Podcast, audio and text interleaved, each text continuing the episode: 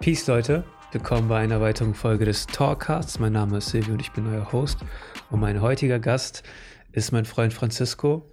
Ähm, Franzi, nenne ich dich jetzt mal hier so. Sie ist Moin. einfach zu üblich. Dann nenne ich dich jetzt Ähm, Silvi.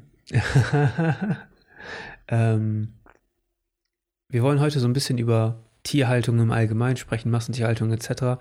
Das ist ja so ein Thema, was ja auf so vielen Ebenen wichtig ist, dass man da einmal so drüber spricht. Was heißt einmal, aber dass man darüber spricht und dass man versucht, das so gesellschaftlich so ein bisschen umzustrukturieren, umzugestalten. Ähm, grundsätzlich, wie stehst du so zu, ähm, zur, zum Fleischessen jetzt so für dich? Weil ich weiß, du hast relativ früh aufgehört, ähm, Fleisch zu essen, ne? Also in unserer Kindheit irgendwann. Ja, ähm, 2004 habe ich relativ am Anfang 2004 Januar, also so 16, 17 Jahre, habe ich gesagt, gut, äh, ich esse erstmal kein Fleisch mehr. Das heißt erstmal, ich hatte eigentlich nie vor anzufangen, also ich habe gesagt, ich esse kein Fleisch mehr. Ähm, zu dem Zeitpunkt noch Fisch gegessen. Irgendwann 2012 oder so habe ich dann seitdem auch keinen Fisch mehr gegessen. Ähm, es war, ich würde mal sagen, eine relativ unüberlegte Entscheidung zu dem Zeitpunkt. Es war jetzt wirklich nicht so, dass ich mich hingesetzt habe, Pro und Contra ausgewägt habe und meine Lieblingsessen passiert habe. Ich habe einfach gesagt, gut, ich esse kein Fleisch. Mama, wenn du kochst, berücksichtige mal, dass auf meinen Teller kein Fleisch kommt. Du musst nichts extra für mich kochen. Ähm, aber ich will das nicht mehr. Wenn man weiß, dass ich aus, einer, äh, aus einem portugiesischen Haushalt komme, kann sich vorstellen, gut, ist jetzt nicht das leichteste, ohne Fleisch äh, auszukommen. Ähm, das Essen war immer fleischlastig in meiner Kindheit. Blöd gesagt, es gab halt jeden Tag Fleisch, so. selten mal nicht ohne äh, nicht ja, Fleisch. aber ich glaube, es hat nicht, nichts damit zu tun, dass du aus, aus einem portugiesischen Haushalt kommst. ich glaube tatsächlich, komplett aus dem West, in der westlichen Welt ist das, Das ist komplett, ja, komplett etabliert überall. Ja.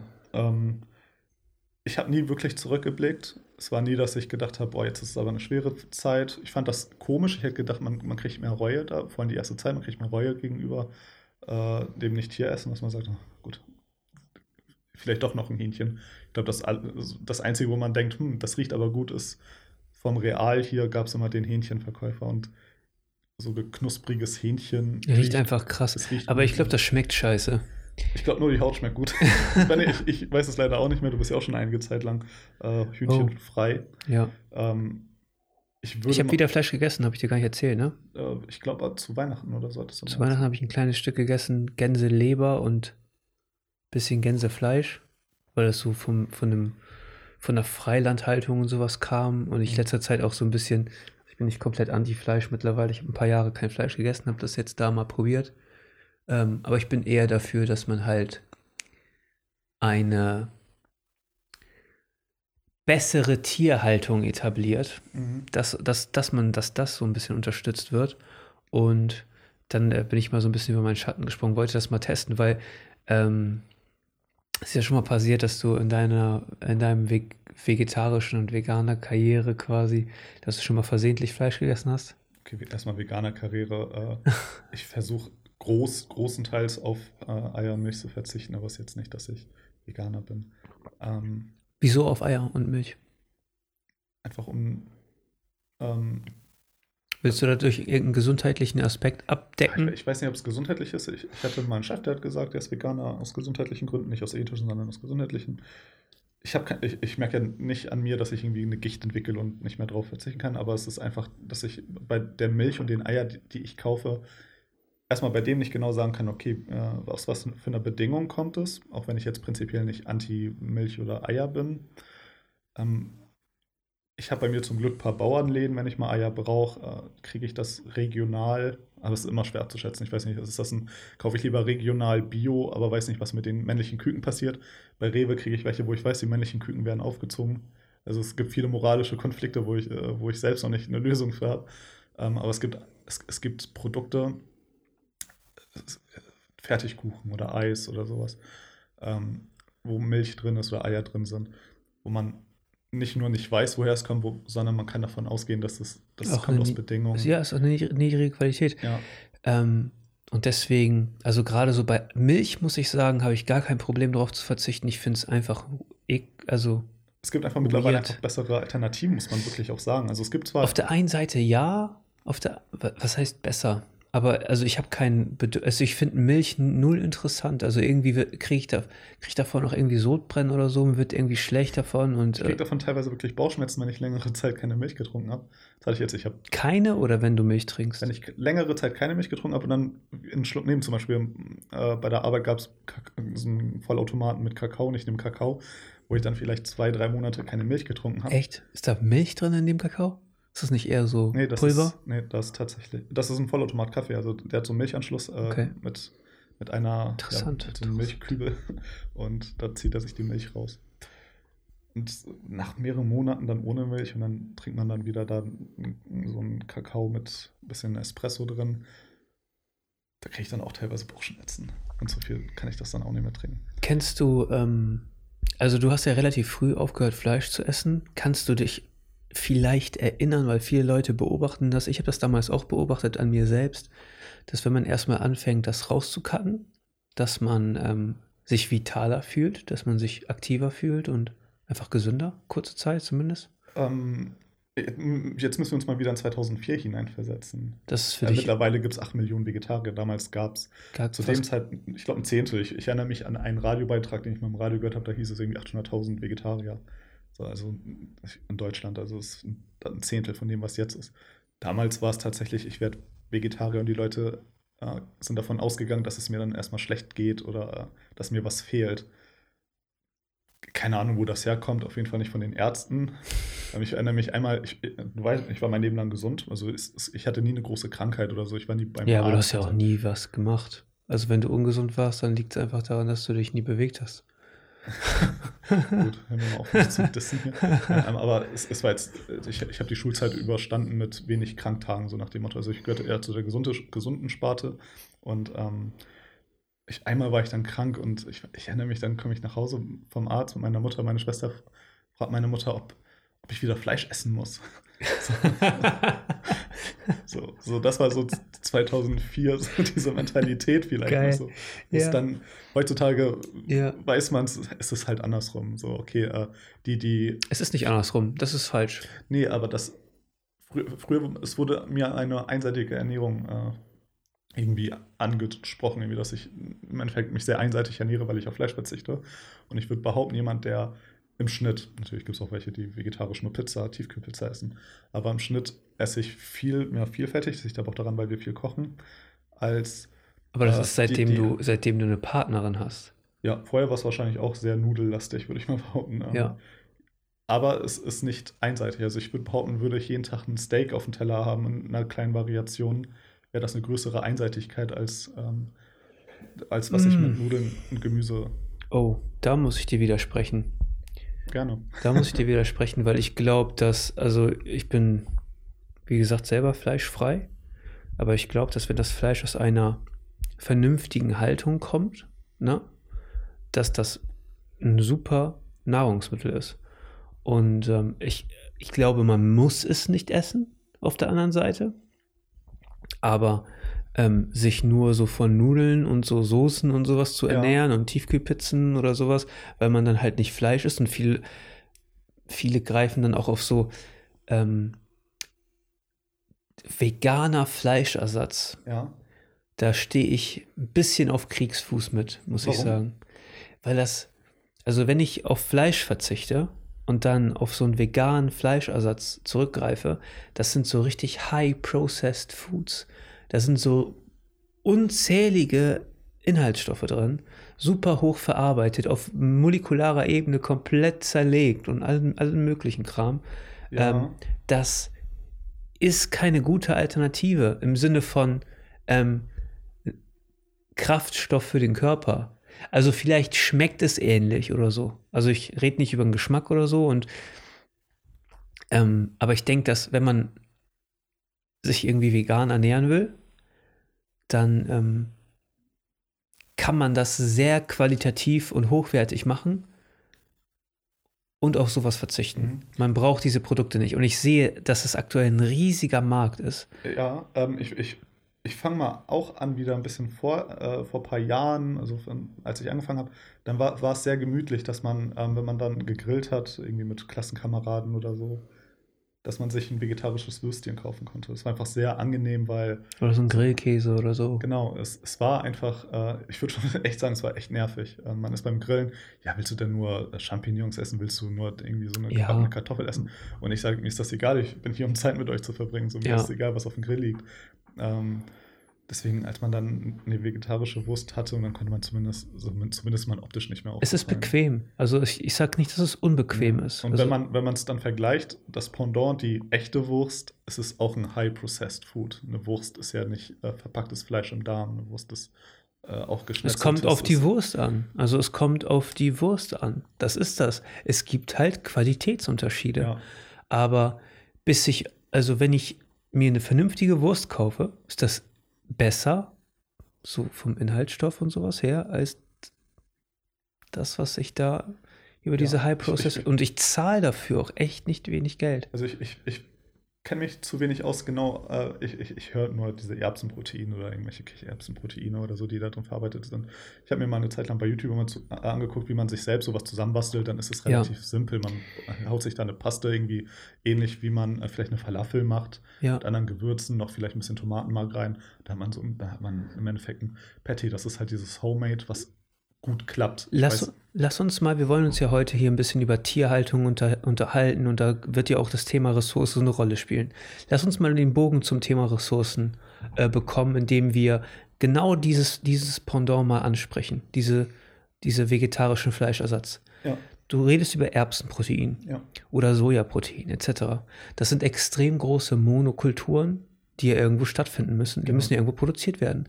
Und umso mehr Nachfrage in diesem Bereich herrscht, umso mehr von diesen Monokulturen muss ich haben. Ja. Das heißt, heutzutage ist das ist eigentlich irre, ne?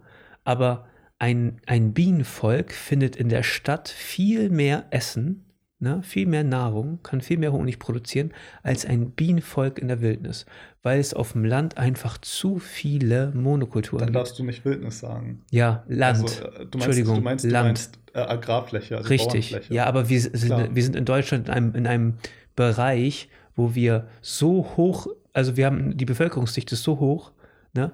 Wo gibt es denn Wildnis in dem Sinne? Also ich- das ist echt ich schon hab- echt eingeschränkt. Ich, ich habe die Zahlen tatsächlich, ich weiß nicht, wie aktuell die Zahlen sind, ich glaube 2019 oder sogar 2020. Ähm, deutsche Fläche 357.000 Quadratkilometer, wenn ich mich recht erinnere oder so. Ähm, Einfach Zahlen raushauen. einfach Zahlen, keiner, keiner nicht googeln. ähm, Don't ask me also for es waren source. tatsächlich 50,2 Prozent der Landfläche in Deutschland ist äh, Landwirtschaft. Ja. Also wir haben über die Hälfte der Landwirtschaft und über die Hälfte davon jeweils nochmal nur für die Viehhaltung. Und das ist dann halt äh, von Getreide, ich weiß gar nicht, ob in, Soja wird, ich bin mir gar nicht sicher, ob Soja in Deutschland angebaut wird. Doch, klar. Ähm, es wird auf jeden Fall viel äh, Fava, also äh, Fava-Bohnen werden angebaut. Und ähm, die Rechnung, also dein Argument, die Rechnung, die du anstellst, geht einfach nicht auf. Also es ist, äh, Okay. weil, weil die Monokulturen für die Nutztierhaltung ein überdimensional viel größer für das gleiche Produkt dann ist. Also wenn ich jetzt äh, ein Rind- oder Schweinsteak-Ersatz habe und es komplett nur aus Erbsenprotein oder Sojaprotein ist, ist es immer noch viel weniger an Fläche, als Ich wenn verstehe, ich jetzt ein, ja. ein Schwein oder ein Rind habe, Ja. was auch nur mit dem gefüttert wird. Aber es kommt da hinzu. Also es kommt Ja, hinzu klar. aktuell und es, und es ersetzt nichts. Es ist einfach ein Ja. zusätzliches Produkt. Weil Na, was heißt Ersatz nicht? Es ist natürlich, für den, der es gerade kauft, ist es natürlich der, Ersatz für, die, äh, für halt das Fleisch. es ist wahrscheinlich und aber. bei 8 Millionen Vegetariern und ich glaube 800.000 Veganern in Ja. Deutschland, äh, man muss halt hochskalieren. Glaubst du nicht, dass die. Leute, die vorher einfach kein Fleisch gegessen haben, eher auf solche Produkte auch aus Convenience zurückgreifen? Das ist ja der Markt, den die Leute, also den die Industrie ja auch anstrebt zu gewinnen. Das Mhm. heißt, es ist ein zusätzlicher Verbrauch. Ich Also ich, ich, ich freue freu mich. Ich freue mich, wenn ich weiß, Rügenwalder Mühle erzielt mehr Produkt, äh, mehr Gewinn mittlerweile mit den Alternativen als mit Fleisch. Einfach weil ich, weil ich natürlich in meiner Haltung stark gegen diese Tierhaltung bin. Und ich versuche darauf zu verzichten. Also ich stelle mir jetzt kein, kein Gericht zusammen, wenn ich was kochen will, wo ein Teil drin ist, den ich ersetzen muss. So, dann, das brauche ich nicht. Selten. Es kommt natürlich mal drin vor, Es gibt von, ich, ich will keine Werbung machen, ich weiß auch gerade nicht, wie die Marke heißt. Ja, das hast du letztes Mal schon gesagt. es gibt auf jeden Fall, es, es gibt ein gutes, äh, es gibt so ein relativ gutes Hähnchenschnitzel oder so, habe ich mal, haben, durch Zufall, meine Freundin ist viel irgendwie im Internet da regional bei Jodel unterwegs und das wurde da einfach vorgeschlagen, weil in diesen Internet-Communities einfach dieser äh, Veganer und das sind meistens immer die lautesten. Und deswegen ist da immer so eine kleine Echo-Chamber über, über genau diese Leute. Und die empfehlen dann immer so Sachen. Und ich muss sagen, das war, das war irgendwie lecker. Ich kann natürlich nicht mehr sagen, wie Hähnchen schmeckt, aber es Hähnchen schmeckt so, wie es ein bisschen riecht, dann kann ich schon sagen, okay, das schmeckt einfach gut. Was dahinter steckt, weiß ich nicht. Ich würde lieber ein Gericht. Mir mangelt es nicht. Also wenn ich überlege, was ich essen will, dann ist es nicht scheiße, ich muss, ich muss unbedingt dieses Steak ersetzen.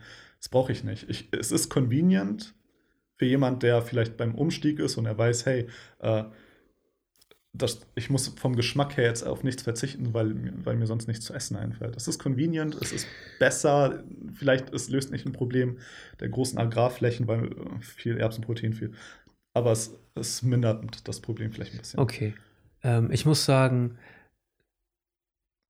ich hatte das Problem, ich bin ja relativ spät ähm, umgestiegen und habe auf Fleisch verzichtet. Das war, pff, lass mich lügen, aber so 2016, 2000. Das war in Osnabrück noch, ne? Ja, 2016, so um den Dreh ungefähr. Und ähm, aber ich erinnere mich, dass du vorher auch noch eine Zeit lang, ich glaube, du hattest auch, auch noch in deiner Kindheit immer mehrere Wochen oder Tage oder so. Ja, ja. Ich habe es teilweise äh, versucht, angefangen und dann vergessen. Ich habe vergessen, dass ich kein Fleisch mehr esse und habe dann irgendwie irgendwo zugegriffen, weil es war halt auch immer überall da. So, und ähm, bei uns war das so ein Prozess. Wir haben einfach aufgehört, so ähm, verpacktes Fleisch zu kaufen. Dann haben wir es nur noch an der Theke gekauft. Dann irgendwann ähm, ist nicht mehr an der Theke gekauft und nur noch irgendwo gegessen, wenn wir irgendwo essen waren. Und dann irgendwann gesagt, okay, das ist ja aber auch jetzt auch Schwachsinn. Jetzt können wir auch ganz aufhören, so, ne? Ähm, und erst dann, also man ist ja erstmal so ein bisschen einfallslos, so, mh, hm, was kann man essen? Jetzt habe ich kein Fleisch mehr, was kann ich essen? Und äh, ich habe das Gefühl, ich meine, ein bisschen gekocht und so habe ich immer schon, auch schon als Kind oder so. Ich musste relativ früh immer dafür sorgen, dass ich, äh, dass ich klarkomme.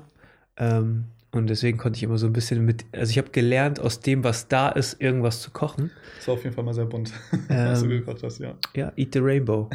und ähm, erst als ich wirklich auf Fleisch verzichtet habe, habe ich gemerkt, okay, krass, man kann so geile Sachen kochen ohne Fleisch, dass man das eigentlich nicht merkt. Also ja. ich merke nicht, dass ich kein Fleisch esse, so großartig. Ich verzichte halt auf Produkte, die Fleisch haben. Ich finde es tatsächlich meistens also was wird, wir gucken immer perfekte Dinner oder so, es läuft irgendwie immer ja. oder so. Also meine, meine Freundin guckt das, läuft.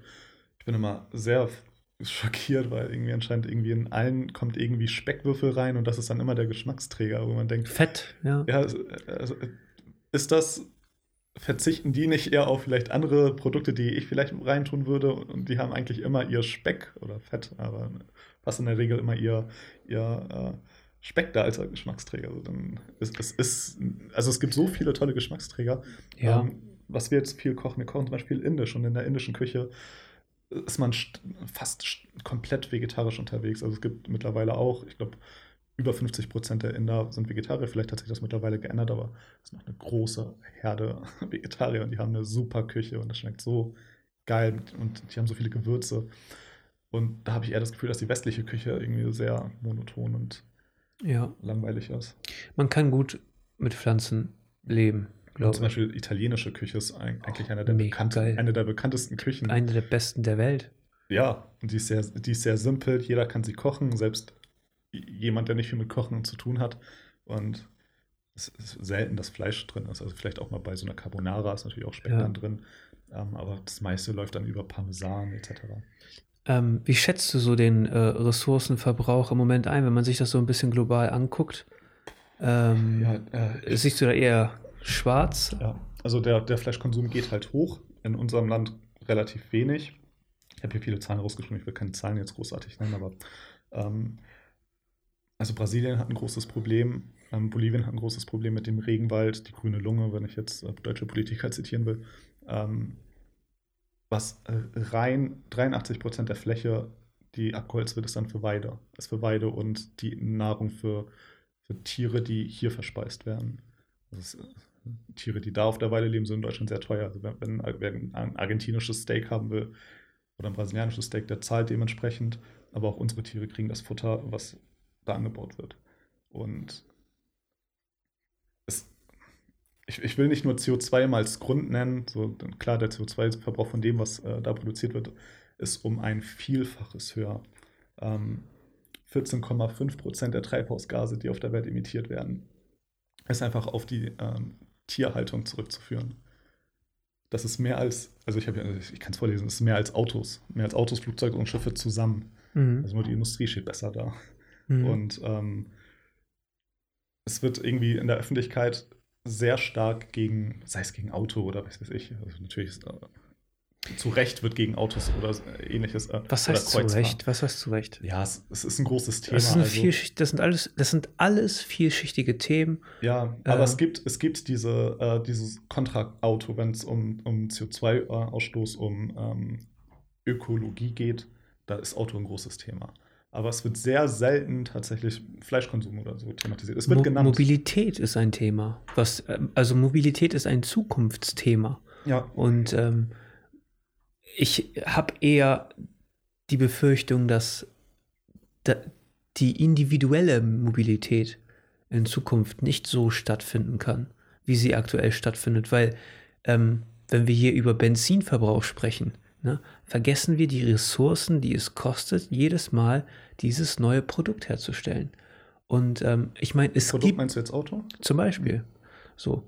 Und es gibt ja vernünftige alte Autos, die noch fahren. Klar. Und jedes Mal wird ja irgendwie, die Industrie kann sich ja nur halten, indem sie dir eine neue Nachfrage schafft, also ein neues Produkt. Es, müssen jedes Jahr mehr Autos als im letzten Jahr verkauft werden. Richtig, so, so. das. Ja. Und das ähm, kann halt, also das kann halt nicht langfristig nicht gut sein, aber auf der anderen Seite denke ich nicht, dass man irgendwie etwas regulieren sollte. Man sollte die Leute besser bilden, dass sie über solche Themen nachdenken es ist ähm, aber auch schwer darauf zu schließen, dass quasi die, die ungebildet sind, denken noch, dass Autos gut werden. Nein, das ist auch ein schlechter Rückschluss. Also das, ist kein, das ist ja auch nicht der Rückschluss, den ich meine, aber in, also wir müssen als Gesellschaft über individuelle Mobilität nachdenken.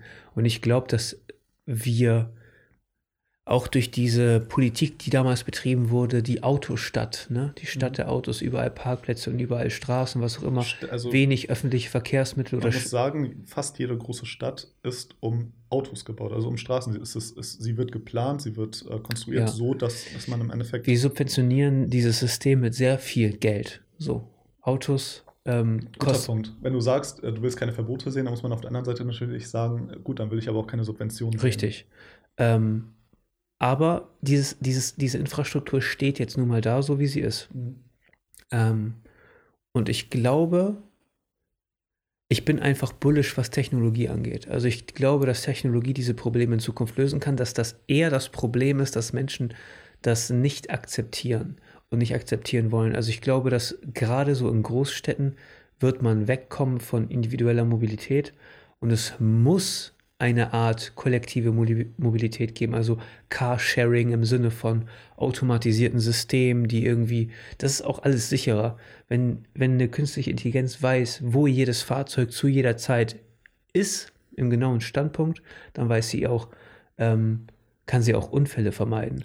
Dann, also es, es spricht aber gegen dieses was die Autoindustrie antreibt, dieses individuelle, mein Auto. Ich will, dass mein Auto so und so aussieht und ich will solche und solche Felgen drauf oder was auch immer. Das, was die, diese Nachfrage, die die Industrie ja auch irgendwie schafft. Das ist, ja, das ist ein, ich würde schon fast sagen, ein Vermarktungsproblem oder ein Imageproblem. Ich weiß gar nicht. Ähm, ich dachte, ich, als ich nach Kiel gezogen bin, ähm, habe ich, bevor ich mir ein Auto gekauft habe, ich war immer kontra Auto, habe ich sehr stark danach geguckt. Ähm, Carsharing gibt es in Kiel auch, aber in einer in einer Zahl, wo ich nicht sagen kann, das ist zuverlässig. Also ich kriege nicht zu jeder Zeit ein Auto.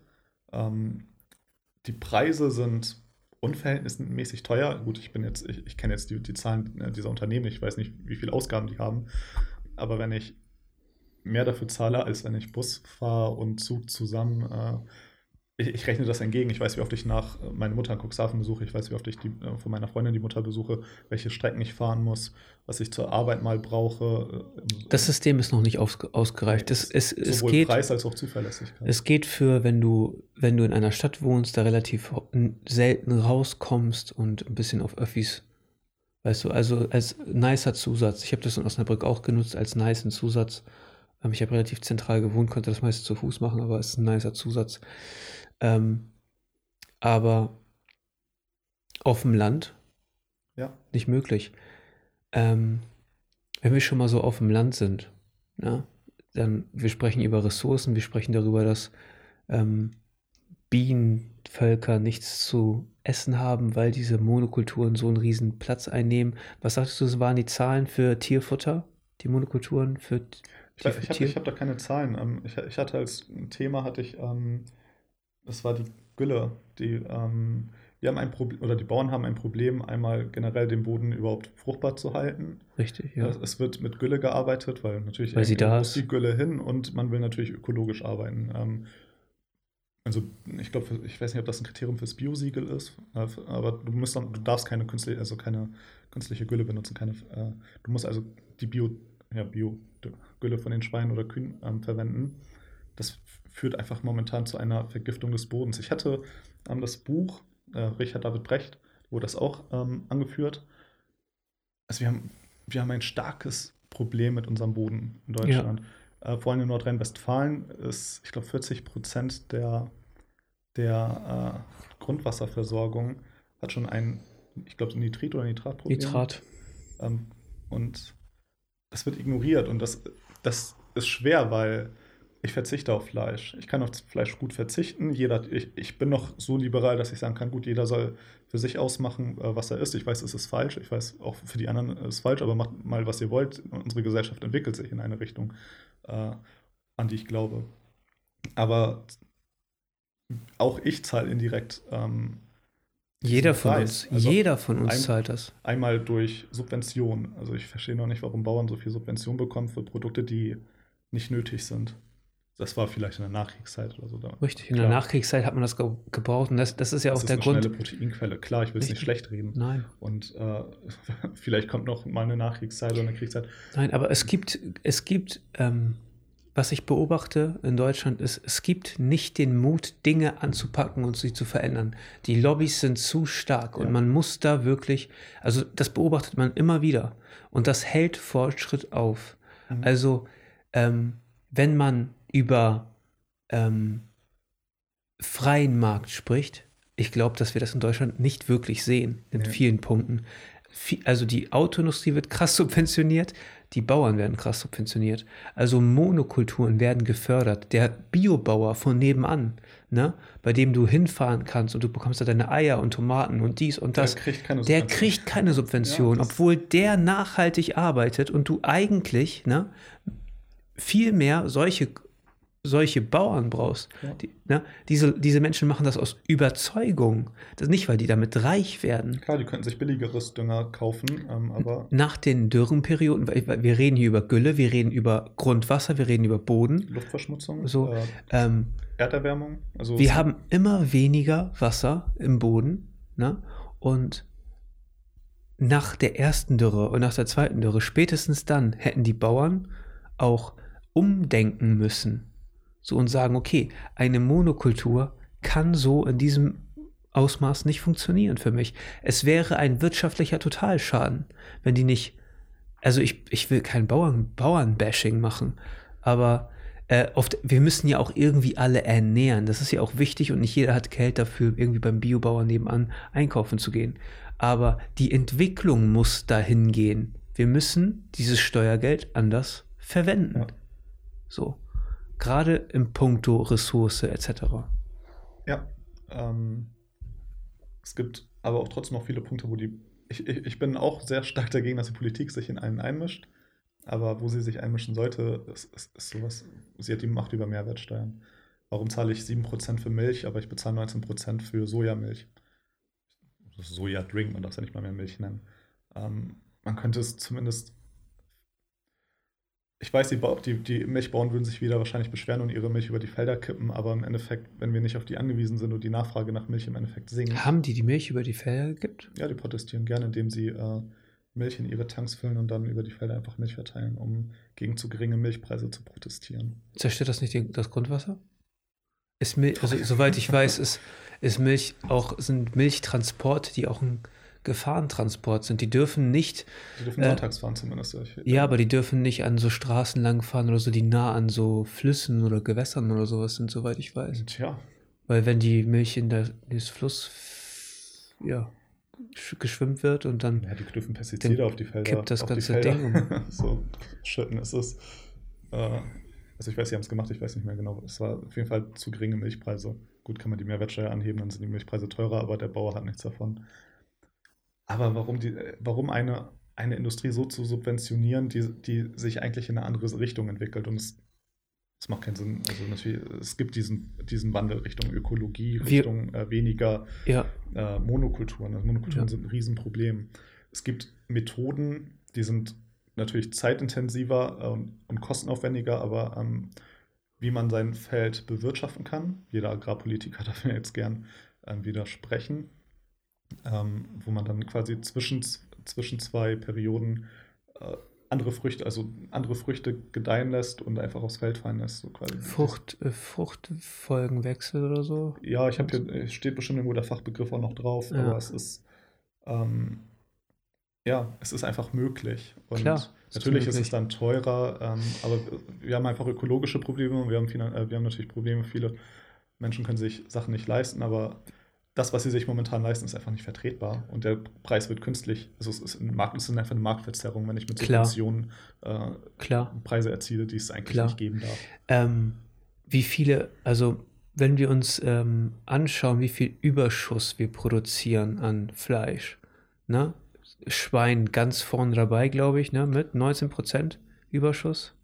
Äh, ich habe leider, glaube ich, nur die Zahlen tatsächlich für Schwein drin. Ähm, also der deutsche, ich, ich habe, das waren, weiß nicht, ich glaube, 83 Kilo, 86 ich denke, du kommst hier Bomben vorbereitet vorbei. Hey, ich muss mich schnell vorbereiten. Also ich glaube, 86 Kilo äh, isst der deutsche Fleisch im Jahr oder kauft der Fleisch im Jahr, aber nicht alles wird verwertet. Vieles ist auch Knochen bei, etc. Ja. Schwein hat einen großen, hat, glaube ich, mit 19 Prozent ja. Was ich dir auf jeden Fall sagen kann, ist, dass wir ein Überprodu eine Über Überproduktion haben und dass ähm, super viel von diesen Ressourcen ins Ausland verschifft werden und dort Märkte kaputt machen. Ich habe mich mal in Fechter auf dem Stoppelmarkt mit, äh, mit, mit jemandem unterhalten. Ich weiß auch nicht mehr, wie der hieß. Das war so auf dem Besoffenen, haben wir da irgendwie gequatscht. Und ähm, der Typ, der hatte eine Rolex um. Und wir haben uns so ein bisschen darüber unterhalten, was der so macht und so. Der kannte meine, meine Freundin so aus der Schulzeit und so habe ich mich ein bisschen mit ihm unterhalten. Und der vertreibt ähm, Hühnerteile, ne, Füße und allen möglichen Scheiß, alles was überbleibt, nach Afrika. Ja, ja, habe ich hier tatsächlich auch stehen. Also es sind, äh, ich habe ich hab leider keine Zahl gefunden. Habe ich äh, wird einfach dieser Fleischüberschuss, der wird kalt gelagert in Deutschland, der mit unseren Steuergeldern subventioniert ja. wurde, ähm, wird dann einfach, weil es, es ist ein Überschuss, der wird in Ausland transportiert und einfach traditionelle lokale Viehhalter in können Afrika. nicht mit dem Preis mithalten. Ja, und wir schenken denen, also blöd, blöd, gesagt, aber wir schenken denen das machen. Nein, wir verkaufen das für richtig wenig. Ja. Die, die Leute, die das quasi exportieren, das ist ja das, was er macht im Endeffekt. Er kauft diese Mengen ein und exportiert die. Das ist ja nur so ein Handelsunternehmen, was der da macht. Ja. Ähm, und der Typ, der trinkt einen Rolli. Ja. So. Und ähm, dort, die, die, afrikanische Bäuerin, ne, schafft das nicht, dort nachhaltig irgendwie Vieh zu züchten, Hühner zu züchten, weil die Einwohner das nicht kaufen, weil das einfach das, was wir hier produzieren, so viel günstiger ist. Wir, wir, so. wir nehmen denen die Möglichkeit, tatsächlich selbst einen Wirtschaftskreislauf im Endeffekt ja, zu erzeugen ja. und machen sie abhängig von uns. Das ist, das ist echt so ein schwieriges Thema. Manchmal glaube ich, dass es besser wäre, wenn wenn sie ihre Wirtschaft abschotten würden von unserer. Also ich habe ich hab damals gelernt, ähm, schon damals diese Klamottenspenden, die man rüberschickt, machen ähm, Textilverarbeitern, die in Afrika halt. Natürlich. Das natürlich. Tra diese traditionelle Trachten. Also die, der, der Stoff für diese traditionellen Trachten, der kommt ja auch nicht mal mehr daher, der kommt aus Holland. Ja. Ne? Ja, also es ist ein Riesenthema. Ich will auch keine An Anma also ich will nichts anmaßen, was, was nicht stimmt. Also ich, aber ich, ich kannte einen, der tatsächlich Gewürze nach Afrika verkauft. Also überall auf der Welt eingekauft, Afrika verkauft. Dann Afrika ist keine einheimischen, oder ich wüsste jetzt nicht von vielen einheimischen Gewürzen, nicht einmal sowas wie Zimt wird da nicht wachsen. Ähm, dann ist das okay. Er bereichert die, die müssen es nicht kaufen, aber äh, die, der steht nicht in Konkurrenz mit lokalen Anbietern. Mit, Ja. äh, mit Fleisch, vor allem, Schweinefleisch geht natürlich nicht dahin, aber Rind, Hühnchen. Der muss dann mit den, also ja, der, der muss natürlich mit, mit, mit den lokalen Bauern da. Ja. Das ist, also wir haben einmal das große Ressourcenproblem beim Fleisch, finde ich. Also, Also auf jeden Fall. Ähm, ich glaube, 83 Prozent der Landmasse der Welt hatte ich schon mal erwähnt. Geht nur für die Viehhaltung drauf. wie viel? 83? 83 Ich Prozent der Land, also der, der Ich, ich enteisten der freien Landflächen. 80 Prozent der, 80, der, landwirtschaftlichen, äh, der landwirtschaftlichen Fläche geht für Futter drauf, für, für Tierfutter. Ähm, CO2-Emissionen sind mehr als die fünf, als, äh, als die fünf größten Erdölkonzerne. Shell, Exxon etc. JBS, Cargill, Tyson, der ach nein, sind die fünf Das größten äh, Fleisch, äh, Fleischproduzenten, sind mehr, also, also haben einen größeren CO2-Abdruck als Exxon, Shell. Alle so um die 500 Millionen Tonnen. 500 Wahnsinn. Millionen Tonnen. Wahnsinn. Und da kommen wir ja eigentlich schon so zum nächsten Thema, so die Belastung der Umwelt durch diese Fleischproduktion. Ich meine, es gibt viele Faktoren, die, äh, die man anprangern kann. Und ich finde es halt immer auch, man, man muss sich auf ein Thema erstmal fokussieren. Weil man kann sagen, die Autoindustrie und die äh, Kleidungsindustrie und diese Industrie und diese Das ist Industrie immer, glaube ich, der, der seinen So. Standpunkt verteidigt, kritisiert argumentiert, alle kritisiert alle anderen. So. Aber man muss ja auch irgendwann mal so sachlich und nüchtern an diese Sache rangehen. Und ähm, ich weiß, dass die meisten Leute sich nicht damit befassen wollen.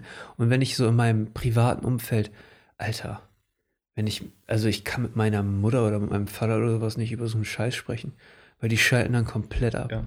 So. Ja, ich kann, also, es gibt viele, die es verstehen. Also, ich habe ähm, damals einer Kindergärtnerin hier den Umzug geholfen in Cuxhaven, ähm, die, das ist schon zehn Jahre her, und also ich war noch eine Jugendlicher und die zu dem Zeitpunkt war seit, ich glaube, 20 oder 30 Jahren Vegetarierin, wo ich mir dachte, boah, die hat dann in den 80er, 90ern angefangen, wo ich mir dachte, es gibt viele natürlich, die in der 60er-Bewegung damit angefangen haben, als diese größere ökologische Denken aufkam. Aber äh, das war ein Ausnahmefall, ein absoluter Ausnahmefall. Also teilweise, äh, meine Freundin, die Eltern kommen aus kleinen Dörfchen. Ich, ich habe irgendwie immer noch das Gefühl, ich bin der erste Vegetarier, den sie kennengelernt haben, obwohl es 10% der Deutschen Ja, sind. und für einen selber ist das halt mittlerweile, man ist ja jetzt so jahrelang dabei, ähm, ist das so ganz selbstverständlich, einfach so. Unsere Generation Ja. Aber ich treffe immer wieder Leute, für die das halt so komplett unverständlich ist. Also in meiner Familie komplett unverständlich. Also, Ich habe te teilweise das Gefühl, es ist nicht nur unverständlich, es ist dann irgendwie. als ob man denen eine Bürde auflegen würde, weil die Ja. nicht wissen, was die kochen. So. Und ich denke mir immer so, koch einfach, was du willst. Genau. Und äh, ich kann mir die Beilagen oder sowas nehmen. Also, ich war letztens im Café, ähm, da, da hatte ich was abgeholt. Ähm, Ja. Und ich hatte dann Kuchen gegessen, so ganz Corona-unkonform, hatte ich gesagt, ja, gut, jetzt sind wir hier, haben uns ein bisschen unterhalten. Die hatten so einen, so einen süßen Landcafé, so so ein, ja, mitten in der, man sagt in Nordrhein-Westfalen einfach wirklich in der Pampa. Wirklich, da war kein Gebäude nebenan. Aber es lief sehr gut und die haben das, den Café seit zwei Jahren und die hat gerade vegan, eine vegane Torte gemacht, einen veganen Kuchen und habe ich einfach genommen. Ich hätte natürlich jeden anderen auch nehmen können, aber ähm, habe probiert und dann ist man mit dem Mann von ihren in, äh, ins Gespräch gekommen und er versteht das nicht. Er versteht das nicht. Ich sage, ja, gut. Man macht es ja nicht für dein Verständnis, sondern man macht es für seine eigenen moralischen, ethischen.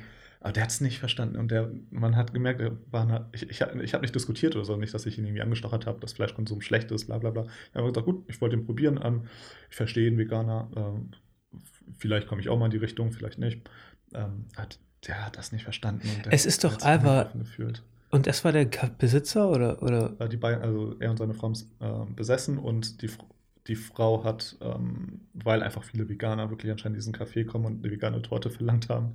Die Frau hat uns auch versucht, sich Für ihn ist es doch eigentlich positiv, Klar, weil es herrscht Geschäft eine kommt. Nachfrage und er kann sie decken. Aber so. er muss sich ja anpassen, weil die müssen jetzt natürlich äh, eine vegane, also die Frau hat das natürlich Ja gut, aber wenn ich mich den Kunden nicht anpasse, brauche ich auch kein Geschäft machen. Ja, es, also es war sehr eigensinnig, weil die Frau wirklich sehr offen war. Sie, ihr hat es anscheinend Spaß gemacht, eine neue Torte mal auszuprobieren. Die ist ein paar Mal schief gegangen, weil man natürlich auf Sahne verzichten musste.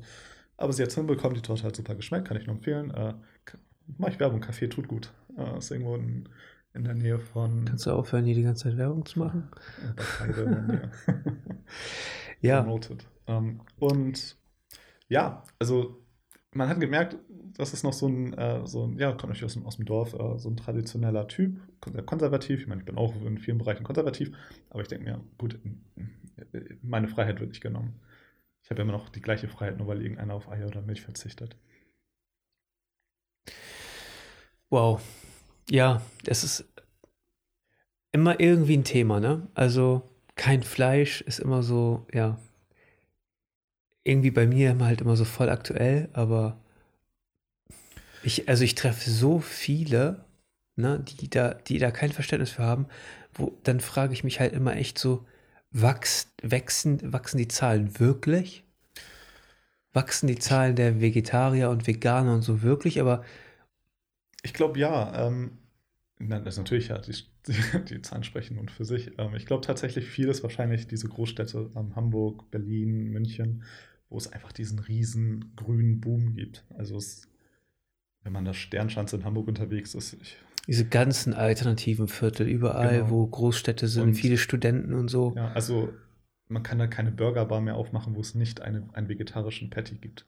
Das wird sich nicht halten. Natürlich nicht. Man hat, man hat einen Freundeskreis, man ist zu viert unterwegs. Die Wahrscheinlichkeit, dass einer von den vier kein Fleisch isst, ist mittlerweile einfach da. Ja. Und ein, eine Burgerbar, die das nicht akzeptiert, wird sehr schwer haben, weil die Vierergruppe, die drei, die auch Fleisch essen, dann sich natürlich an den einen anpassen und sagen, oh, gut. Also man merkt, dass allein McDonald's, Burger King, was riesigen Ketten sind, die mussten so, jetzt mittlerweile müssen die so stark nachlegen, weil ich glaube, McDonald's hat länger irgendeinen Veggie Burger, der nicht geschmeckt hat. Ähm, Burger King Boah. auch ein Whopper, der nicht geschmeckt hat. Ähm, Ganz schlimm. Ich war gestern erst wieder bei Burger Boah. King. Den Halloumi-Burger, okay, äh, Halloums ist ganz lecker. Äh, ich weiß nicht. Ja, aber, aber es geht einfach darum, die, ich kann, die, die, versuchen diesen Bedarf zu decken. Die versuchen diesen Bedarf zu decken und ich habe da, ich finde das auch äh, generell gut oder so. Boah, aber mit dem Scheiß kannst du mich jagen, Alter. Mit Burger King und Mc's. Boah, da habe ich gar keinen. Also nur wenn ich wirklich richtig Hunger habe und ich was essen muss, ich einfach was essen muss, weil ich habe immer das Problem eher, dass ich ja. einfach super viel fressen muss, weil ich ansonsten einfach abnehme, weil ich also mich ich, ich hab, zu viel ich bewege. Ich habe tatsächlich den Bedarf, tatsächlich, wenn ich weiß, eine längere Autofahrt steht an und ähm, wenn wir dann losfahren von Kiel in Münster ist ein Burger King quasi an, an, an der Autobahn. Das ist einfach die, also das ist der einzige Grund, warum ich jetzt äh, dann sage, okay, jetzt lass mal zu Burger King. Anderer fällt mir dann auch nicht ein. Burger King und äh, Mc's und so ähm, sind ja auch ein riesen Fleischverbraucher, ne? Riesen, ja. In Amerika, so. wenn man da die Rinder, Rind, äh, die Rindermasten anguckt, wo teilweise 300.000 Rinder sind, das, das kann man sich nicht vorstellen. Also die Bilder, das ist, das ist Wahnsinn. Da kann man mit einem Helikopter rüberfliegen und man sieht nur Rinder. Und ich glaube, die Amerikaner mit 108, 126 Kilogramm äh, Fleischkonsum pro Kopf im Jahr 126. Der Deutsche mit seinen 83. Ist ja noch relativ gesund. Indien mit 5 Kilo. ähm, krass. Ja, also ich, also ich kann mich nicht daran erinnern, weil ich zu dieser Zeit vielleicht noch gar nicht gelebt habe, aber zur Zeit unserer Großeltern oder so war das mit Sicherheit so. Es gibt doch diesen Begriff Sonntagsbraten. Ja. So, dass es eher so Fleisch etwas war für einen besonderen Tag, wo man mit der Familie zusammen ist und sowas. Dieses, so dieses Verhältnis hat sich komplett verändert. Ne? Ähm, was ich ein bisschen kritisch sehe. Ähm, weil ich habe grundsätzlich nichts gegen Tierhaltung. Ich habe auch nichts da, da, dagegen, dass man Fleisch isst. So, für mich ist einfach nur, für mich selber ist die Qualität, steht die Qualität des Produktes im Vordergrund. Ja. Weil das, ähm, wer sich so ein bisschen auf Ernährungsphilosophie, Episode 3, glaube ich, zurück äh, erinnert, ähm, die Qualität der Information entscheiden über dein Körper und dein Geist. Das, was du bist, du bist, was du isst, sagt man ja auch immer. Ja. Und ähm, ich habe mich halt irgendwann gegen die schlechte Qualität entschieden. Ich habe mich nicht gegen äh, Fleisch per se entschieden. Ja. Ähm, Wir hatten immer eine andere Motivation. Also bei mir, bei mir war es halt wirklich die Tierethik, wo ich sage, okay, äh, es muss kein Tier sterben dafür, dass ich satt bin. Bei Ja. dir war es dann, du hast dann, wie du hast ja schon vorhin gesagt, dass du irgendwann Billigfleisch vermieden hast, verpacktes Fleisch und dann äh, Ja. dich eher an den Weg. Klar. Ähm, aber ich bin jetzt auch nicht so, es gab ja diese vegane Propaganda, also ich, ich sage das, ich bin zwar selber fast vegan, ich bin nicht vegan, ich esse immer noch Eier und so ab und zu und ich esse auch ab und zu Fisch. Ähm, aber dieses What the Health oder sowas kam raus auf äh, Netflix. Ja, ich habe es nicht geguckt, aber Ne? Und das war ja ähm, ein Ex-UFC-Fighter, der diese Doku gedreht hat und dann ähm, sprechen sie über er, seinen Switch zum Vegan und dann auf einmal ähm, fühlt er sich besser und stärker und was auch immer. Und ich kann das auch so ein bisschen, ich kann das auch so ein bisschen nachvollziehen, weil ich diese Erfahrung halt gemacht habe. Ich habe halt diese Erfahrung gemacht, ich habe umgeswitcht von Fleisch weg und war auf einmal irgendwie, ich fühle mich aktiver und erzähle das total in meinem Umfeld und finde das total geil. Ich habe das, die, die, die, den Key to Happiness entdeckt. Ähm, ich fühle mich aktiver und bin irgendwie motivierter und gesünder und wie auch immer.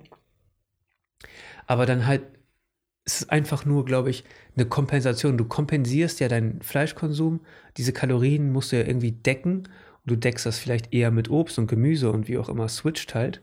Und dein Körper äh, nimmt diese Nährstoffe erstmal super an, aber so langfristig halt. ich muss tatsächlich sagen, ich habe keinen großen Unterschied gemerkt. Also Ja, ich, aber es ist ich ja auch sehr lange her. Und du hast, ganz ehrlich, ich will dich ja hier nicht dissen oder so, Mhm. aber du hast eine echt keine gesunde Ernährung an den Tag gelegt. Auch als Fleisch, also du hast auf Fleisch verzichtet, aber das durch nichts qualitativ Hochwertiges ersetzt. Nee, äh, wie gesagt, ich war jung, meine Mutter hat gekocht. äh, meine Mutter war. Deine Mutter kocht ja noch gesund. Ja, gut. Die kocht ja es- es- relativ es hat nie an- ursprüngliche Sachen. Es hat nie an Obst und Gemüse gemangelt, das kann Ja. man nicht sagen. Ähm, Aber viel Es ist- Nudeln, viel Pizza. Und gerade so der Pizza Zeit, nicht. Pizza tatsächlich. In meinem der, Haushalt der, ist Zeit, wo du, die Zeit, wo du alleine wo ich gelebt alleine hast. war, ja. Ähm, das ist auch ganz witzig. Am Anfang, äh, ich glaube, meine Mutter wusste gar nicht, was heißt, was es heißt, kein Fleisch zu essen. Jetzt noch einmal, äh, sie hat mir schon nicht Leber, Leber auf den Teller gelegt, das ist Ja. kein Fleisch. Bist du das auch nicht? was?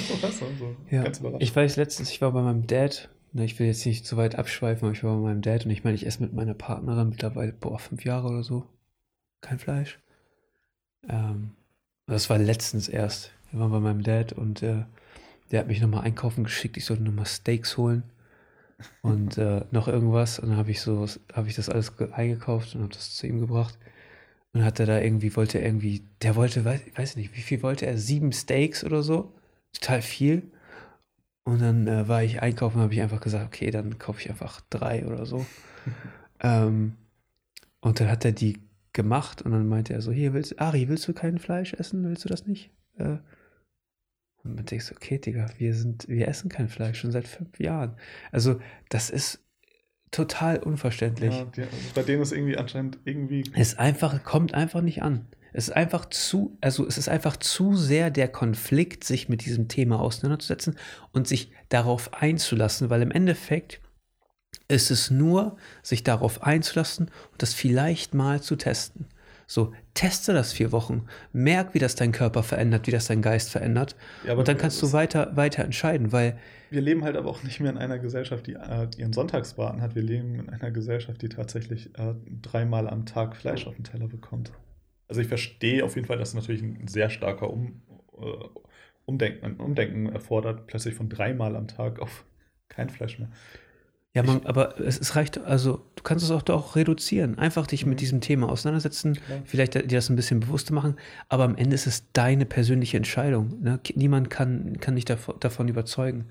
Aber es gibt ein Problem mit der Fleischindustrie, in meinen Augen, und das ist, ähm, dass wir die Haltung ähm, nicht dem Tier anpassen, sondern dem das Tier der Haltung.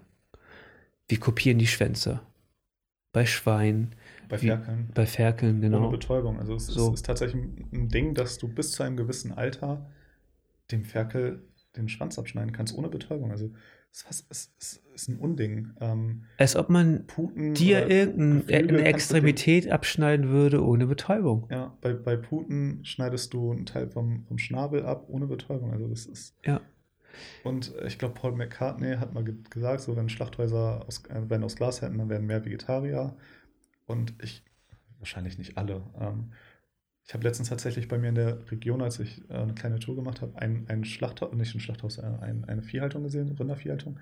Die hatte tatsächlich Wände aus Glas. Also du konntest reingucken, konntest dann vorbeigehen und die haben halt mit Transparenz geworben.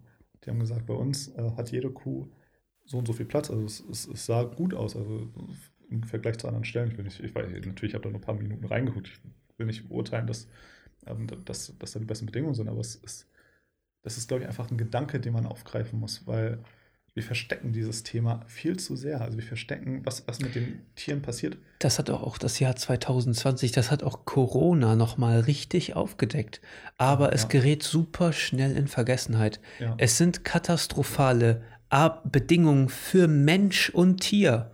So. Ich weiß noch, äh, ich das- auf, der Arbeit gefragt, Ja. äh, ich als Vegetarier, jetzt wo ich das mit, äh, für jeden, der es nicht mehr weiß, gab die Schlagzeilen Und wegen den bist du jetzt Gastarbeitern. zufrieden? Nee, der hat, gefragt, der hat tatsächlich gefragt, ähm, wenn ich so, solche Schlagzeilen sehe über diese Bedingungen für Mensch und Tier, ähm, ob ich mich freue. So. Also denke, Warum soll man sich darüber freuen? Ja, ich habe gesagt, das, das Freude, Freude sieht anders aus. Also ich, ich weiß, dass da schlechte Bedingungen sind, wusste ich vorher. Ich freue mich, dass es äh, aufgedeckt wird oder dass, das vielleicht bei einigen vielleicht äh, zum Umdenken oder zumindest es annehmen, diese, diese Information. Es Francisco, hat- wie lange hält das? Tja, bis die nächste Schlagzeile kommt. Richtig, So bis die das nächste, nächste Schlacke. Und das ist ja auch ge- genau das Ding. Also, ich bin da absolut gegen, dass diese Tiere in dieser Quantität auch gehalten werden unter diesen Bedingungen. Ich meine, wir reden über Gülle, ne? Wir reden wir, über, wir über haben, 30 Hühner pro Quadratmeter. ja, wir, also, Auf ein, also jeder kann immer einen Schritt nach links. wie viele Millionen gehen. Tiere, Nutztiere gibt es in Deutschland? Äh, ich habe, ich glaube, Schweine, es, werden, es gibt, glaube ich, 11 Millionen Rinder und ich habe 57 Millionen Schweine. Ich weiß nicht, ob hier 57 Millionen. 57 Millionen Also wir Schweine. können sagen, Und da sind Hühner noch nicht mit inbegriffen. nee, Hühner So. ist auch nochmal ein Riesen. Also wir haben viel mehr Nutztiere als wahrscheinlich, also wahrscheinlich viel mehr Nutztiere als Menschen. Deutlich mehr. Und äh, also, also- man kann, äh, ich kann sagen, ähm, alle, jede Sekunde, weltweit, jede Sekunde sterben 300, äh, 3000 Tiere. krass. Jede Sekunde, das sind 55, äh, 56 Milliarden Farmtiere im Jahr weltweit. ja, krass. Krass. Und das Problem ist, diese Industrie versteckt sich so. Man Ähm, muss auch sagen, du- ähm, die- das sind die- die- ungelernte Arbeiter oder du wirst schnell eingelernt. ja, da, also du wir, kriegst wenig Geld. ja, ja, du aber du Zahlen brauchst ja auch die Arbeit. Da sind ja auch Leute, die froh sind, einen Job zu Ja, haben. aber man kann halt nicht sagen, also Quälerei. Lass uns über die Tiere sprechen. Ja. Lass uns über die Tiere sprechen, weil die menschlichen Arbeitsbedingungen, das ist nochmal ein Thema für sich. Ne? Weil das ist, zieht sich durch die gesamte Nahrungsmittelindustrie. Ja. Ne? Wenn du dir die Feldarbeit in Spanien anguckst, wie viele Flüchtlinge aus Afrika da arbeiten, unbezahlt teilweise. Ja. Wie Skla es gibt heu- heutzutage gibt es mehr Sklaven, ne? als, als zu jedem Zeitpunkt der Welt. Ja. Also der, der zu ja. jedem anderen Zeitpunkt. Und wenn die, wenn die Sklaven, also die spanischen Flüchtlinge, wenn, wenn sie auf die Idee kommen, irgendwas zu sagen, dann sind das illegale Flüchtlinge. Die können, die können sich gar nicht aus dieser Situation befreien.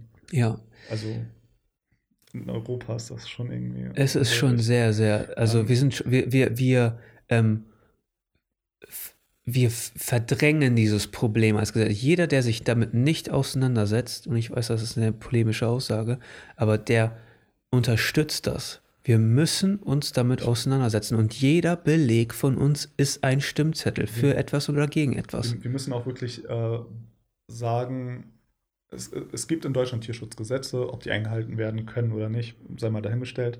Die können nicht eingehalten werden, Franzi. Sagen wir, Die, es, es, es gibt keine Käfighaltung mehr für Eier. Das ist ein Gesetz. So. Ob es Ja. denen jetzt auf dem Boden besser geht als auf dem gleichen Platz im Käfig, weiß ich nicht. Lass Ähm, uns, lass uns darüber sprechen. Hühner, ne? Es ist ein, es ist, also Hühner sind, sind Tiere, Vögel, die kommen, wenn ich mich nicht irre, aus dem asiatischen Raum. Das sind Dschungelvögel, die auf dem Boden laufen. Flucht, Fluchtvögel sind das So. auch.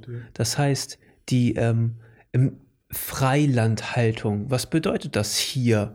Das ist, da steht eine Halle mitten auf dem Feld, da ist eine Tür offen. Die Hühner trauen sich vielleicht 10, 15 Meter von dieser Halle raus und äh, picken in dieser Umgebung. Ne? Die Quadratmeterzahlen der Freilandhaltung stimmen, aber keins der Hühner traut sich weiter raus, weil es offenes Feld ist. Die sind das nicht gewöhnt, das ist in deren DNA. Die sind daran gewöhnt, unter Gebüschen und, und Pflanzen und sowas zu agieren und zu, und zu, und zu leben. Die können nirgendwo rumpicken und scharren, picken sich gegenseitig die ich, ich glaub, Federn aus. Ich glaube, eigentlich äh, springen die auch auf kleinere Äste im unteren Bereich. Also es, es, es, wird versucht, das nachzustellen, dass man in diesen Bodenhaltungen an den, an den Seiten solche kleine äh, Stöcke hat, wo man, ja. aber man muss sich vorstellen, es sind zehntausende Hühner in so einer Halle. Ja, da natürlich, natürlich. Was meinst du, was für eine abgefuckte Luft da drin ist und alles? Hast du mal eine Pute gesehen, bevor sie geschlachtet wird? Boah, ich will da, ja, ich will das auch nicht. Ich will das also, ja auch nicht mehr also sehen. Ich, es ist einfach eine, also die können nicht mehr laufen. Also ja. man muss sich das weil vorstellen. Die, weil deren Füße einbrechen unter ihrem Gewicht, weil sie so schnell wachsen. Die haben, also die werden ja innerhalb von drei, vier Wochen, die werden hochgezüchtet. Weißt du, wie lange das dauert? Ein Schwein? Sechs Monate. Oder acht? Und er nimmt in der Zeit 100 T? nee, nicht 100 T, aber 100 irgendwas Kilo an ja, Fleisch und das. Die haben richtig, also das ist eine richtige Turbozucht. Und mhm. gerade ein Schwein, ne, was ein ultra intelligentes Tier ist. Ne? Deutlich intelligenter als Hunde. Also ja, glaub, deutlich intelligenter Rinder als Hunde. Auch, also ähm, was braucht man, um die Tierschutzanforderungen zu, zu, zu erfüllen? Damit man muss denen ja ein Spielzeug geben, weil es sind ja intelligente Tiere. Ne? So als würde es reichen. Da hängen die, also diese, diese Viecher sitzen in ihrer eigenen Scheiße, in ihrem Käfig und da hängt da so ein verdrecktes Stück Styropor an der Kette rum, runter und das ist das Spielzeug, das erfüllt die Bedingungen. Ja. Also, es gibt ja auch die Mast, also die Mastschreine, wo wirklich die Mutter auf, sich auf die Seite legt und das ist ihr Leben. Ja. Und ja. Also, es, die, und niemand, diese, niemand, sieht gern diese Bilder, aber diese, das macht dann schon fast aggressiv. Mit, also ja, wenn, aber diese weiß, Gesetze, diese Gesetze werden nicht angepasst, weil ja. die Bauern dann auch auf die Barrikaden gehen. Und ich kann das auf der einen Seite verstehen, weil das sind ja auch Unternehmer und die, das, die tätigen da Investitionen, diese Anlagen und so sind teuer. Aber es kann so nicht weitergehen. Und da muss eine Initiative auch der Landwirte stattfinden und zu sagen, pass ja. auf, so kann das nicht mehr funktionieren. Wir müssen dieses System verändern. Auf der anderen Seite, äh, ich weiß, du, du sagst, äh, wenn die Haltung gut sind, kannst du auch Fleisch essen, aber du kannst nicht für 80 Millionen Bürger äh, ökologische Haltung auf unserem Platz. Äh, Nein, wir müssen, äh, wie, also wir müssen sicherstellen, dass die Bevölkerung versorgt ist. Aber ja, die, Versorgt mit Fleisch oder nein, versorgt an Essen? Nein, nein, versorgt mit Kalorien. Versorgt mit Kalorien. Dann sage ich, äh, eine Tierkalorie 5 bis 30 Mal eine pflanzliche Kalorie. Also die Verwertung, also es ist ja im Endeffekt eine äh, Verwertung von, von Lebensmitteln von viel auf wenig. ist einfach immens. Also das könnte man sich in, fast in einer, in einer Hungerzeit schon fast gar nicht mehr leisten. Nee, kann man sich auch nicht. Und wenn du dir anguckst, wie viel Wasser wir dafür verbrauchen und wir haben ein Wasserproblem in Deutschland. Prozent Wasser der industriellen Länder ja. der Aufzucht von Tieren. Das macht für ein Kilo Rind 15.000 Liter. Zum Vergleich, ein Kilo Kartoffeln sind etwa 200 etwas Liter. Ja. 15.000 Liter, also das ist ich glaube, mehr als ein Avocado in Brasilien braucht. Also ist, wo man sich eine Avocado rechtfertigt. Avocado hat auch eine krasse, krasse, schlechte, negative Bilanz. Aber nicht so schlecht wie Kaffee und oh, das sind viele Probleme auf unserer Welt. Kaffee ja, und man kann ja auch nicht der Retter der Welt spielen. So, aber, ja, aber, aber was man machen, bewusst genau, man muss sich diese Probleme bewusst werden und man muss diese Konflikte nun mal auch irgendwie eingehen. Das ist meine Haltung und ich weiß, die spiegelt nicht die durch, den durchschnittlichen Verbraucher wieder so, und das ist mir bewusst, aber ähm, meine Aufgabe ist es ein bisschen Bewusstsein zu schaffen.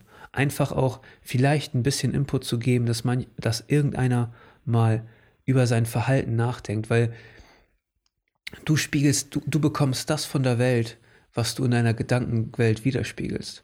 So sehe ich das. Und wenn du das Ganze so siehst, dass, äh, ach, es ist sowieso alles tote Materie und wir werden sowieso wieder alle zu Staub und es ist doch eh egal, was, ähm, was aus unserer Welt wird, dann, ähm, dann ist es genau das, was du bekommst. So, und ich bin halt.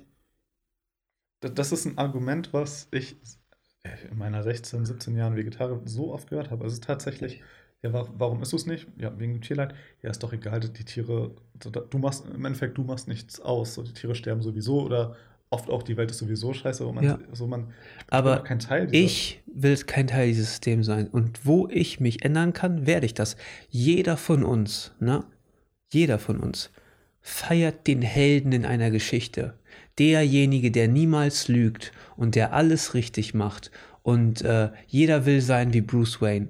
Dann, du, du musst dich an diesen Idealen halten. Also, wenn ich das nicht mache, ne, dann belüge ich mich selbst. So, wenn ich, wenn ich, ich, wenn ich mir etwas bewusst bin und das nicht einhalte, ne, belüge ich mich selbst und zerstöre das Bild von mir selbst. So ist das für mich immer so ein bisschen. Ich, ich will noch einmal kurz auf die Tierbedingungen äh, zurückkommen, ähm, weil mir gerade etwas in den Kopf gekommen ist. Einmal, es gibt in Deutschland die Käfighaltung verboten, hatten wir schon gesagt. Ähm, was nicht verboten ist, oder zumindest wird es gemacht, äh, du kannst in Osteuropa Eier, die darfst du auch nicht importieren, die Käfighaltung. Du darfst aber die Eier verwerten. Also es, wenn du dir einen Fertigkuchen kaufst und da steht als, als Werbung aus Eiern von Bodenhaltung, was quasi die mindeste Anforderung ist dann, dann heißt das, je- jede Verpackung Kuchen, die nicht diesen Aufdruck besitzt, kann man davon ausgehen, das sind Eier, die in Deutschland unter den Bedingungen gar nicht, aus Tierschutzgründen gar nicht äh, hergestellt werden dürfen. Also das, was ich meine. Man muss, sich, man muss sich stark um, im, um im In- und Export äh, Gedanken machen, weil einfach andere Länder andere Sitten haben, ähm, andere Tierschutzbedingungen und ein anderes Beispiel, ähm, perfekte Dinner vor einigen Wochen. Pass auf, da hat Das einer. perfekte Dinner. Ja, Mann. ich bin auch kein Fan davon. ähm, da hat einer Gänsestopfleber angerichtet. Weißt du, was Gänsestopfleber ist? Ähm, das sind doch diese Gänse, die, äh, die mit so einem Trichter gefüttert werden, man damit die es richtig fett Nudeln. werden. Genau, die kriegen Nudeln. Also sie kriegen quasi diesen, Schlauch in den Hals. Und dann werden die richtig mit äh, Das ist, Kohlenhydrate vollgeballert. das ist in Deutschland verboten. Klar ist das verboten. In Tschechien ist es nicht verboten. Ist das nicht auch in Frankreich nicht verboten? Auf jeden Fall kriegt man seine, kann man sie hier kaufen, wo, wo ich mir denke. Und äh, als ich das gesehen habe, hatte ich so einen so einen Instinkt, gehe ich mal auf Twitter.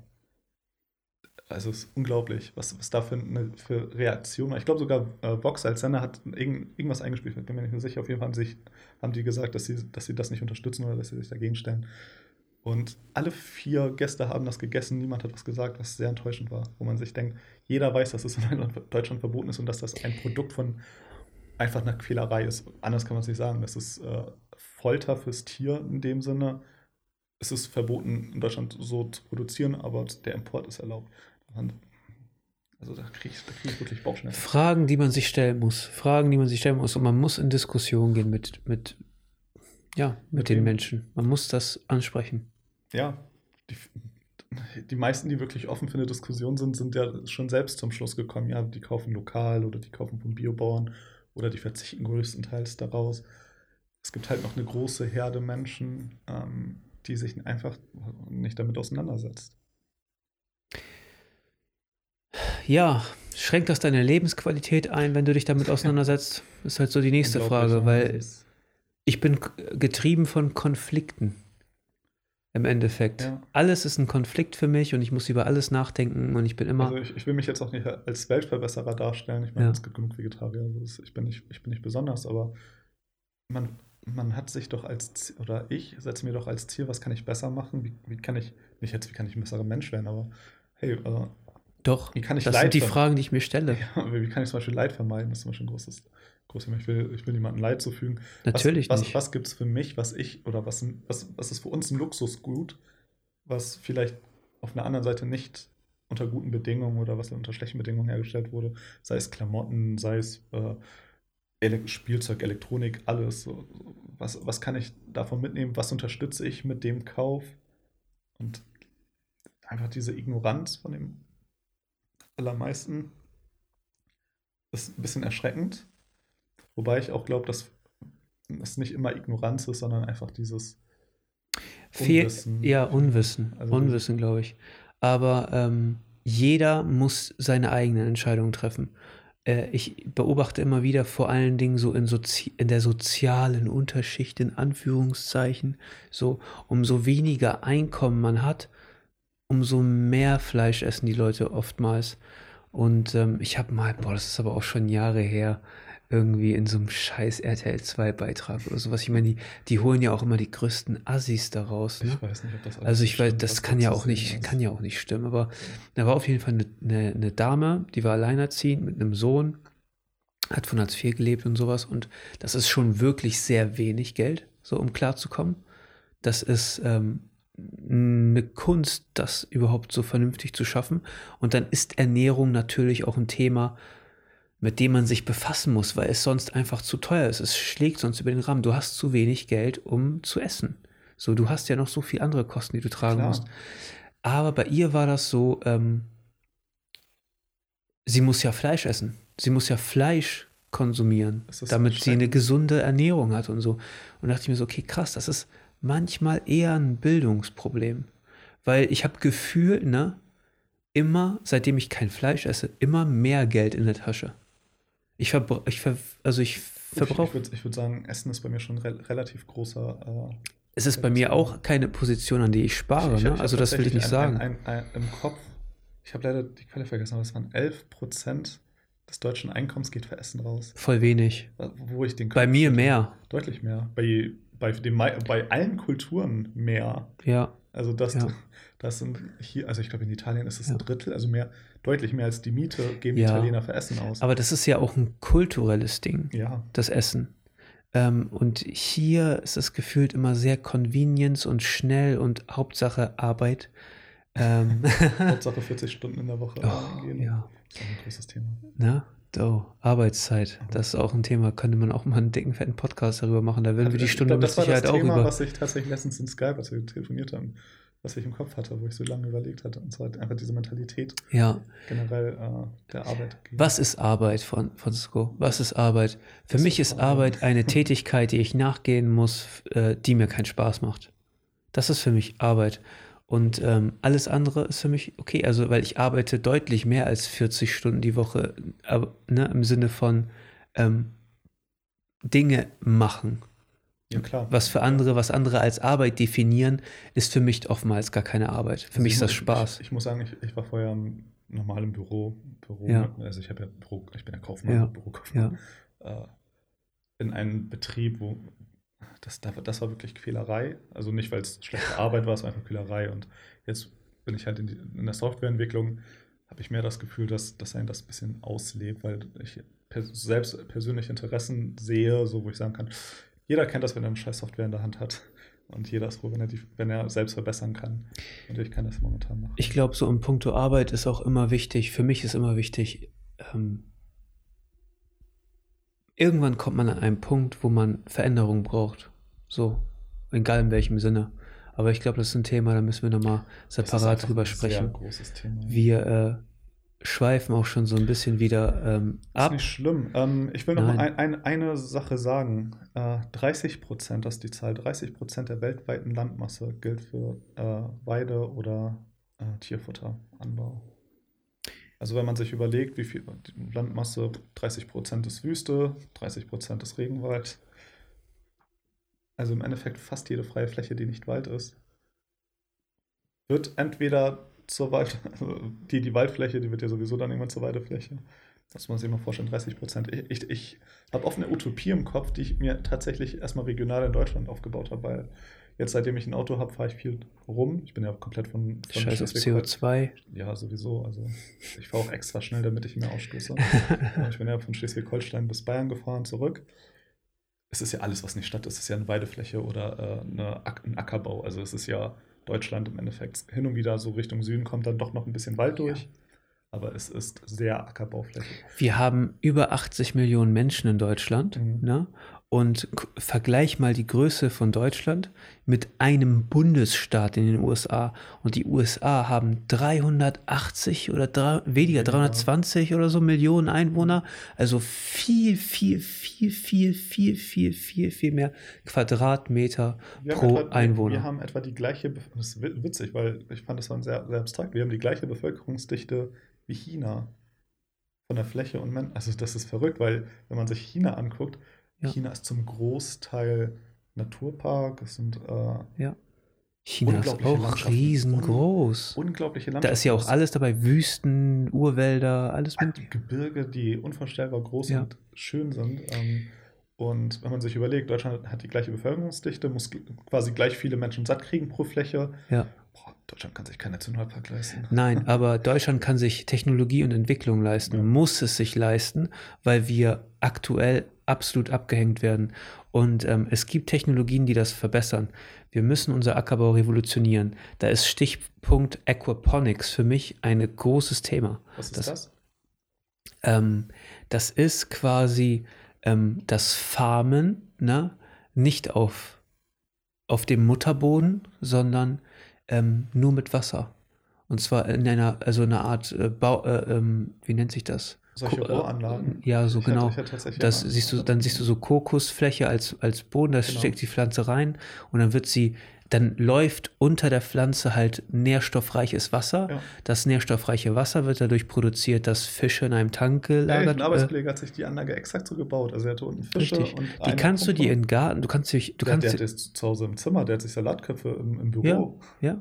Also Du kannst, also viele nutzen das, die ähm, züchten Talapia, ne?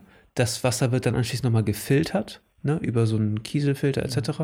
Dann ähm, ähm, gibt es diese großen Anlagen. In Texas gibt es mittlerweile Riesenanlagen, die dann halt darauf spezialisiert sind. Ähm, wirklich so in hohem Maße diese Salatköpfe etc. Du kannst nicht alles damit produzieren. Aber das ist etwas, was wir in den Fokus nehmen müssen. Na, Ich hatte mal mit einer ähm, Veterinärin eine Diskussion über diese Technologie, weil ich mich halt damit ein bisschen befasse und ich finde das interessant. Und sie war halt komplett gegen. Ähm, auch ein interessantes Gespräch, muss man vielleicht auch mal, kann man vielleicht nochmal hier wieder aufgreifen und ihr in einem Podcast mal besprechen.